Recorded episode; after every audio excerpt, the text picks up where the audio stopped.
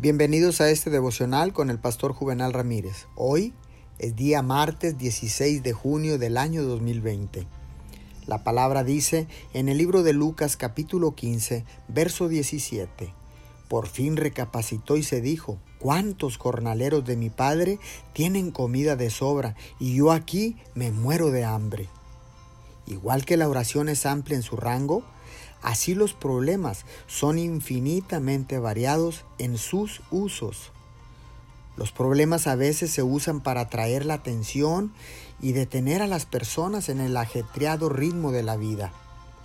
El hijo pródigo era independiente y autosuficiente cuando todo le estaba saliendo bien, pero cuando el dinero y los amigos se fueron, decidió regresar a la casa de su padre.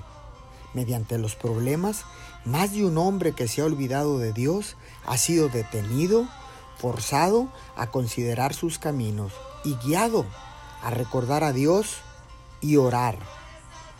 Gracias por los problemas, Señor, cuando estos logran todas estas cosas en la vida de las personas. Oremos, amado Dios, bendito Padre Celestial, usa cada problema para considerar mis caminos, para que me lleven de nuevo a orar y a poner mis ojos solamente en ti.